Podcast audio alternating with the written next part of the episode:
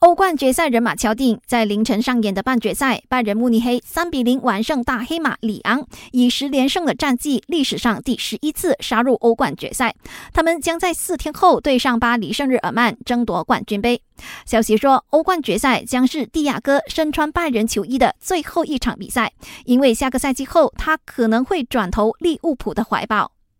自从三月爆发新冠肺炎疫情以来，英格兰前十个级别的男子足球比赛都禁止观众入场。不过，英足总为了让更多球迷在十月份的时候可以进入球场，他们决定从现在开始，在男子第三到第六级别的比赛作为试点，允许百分之三十的球迷入场观赛。据说，欧足联也希望采取与英足总类似的方式，在九月二十四号举行的欧洲超级杯比赛率先进行试验。意甲又有球员感染新冠肺炎，罗马门将米兰特证实确诊染病，不过情况良好，没有发烧和咳嗽等症状，目前已经开始自我隔离。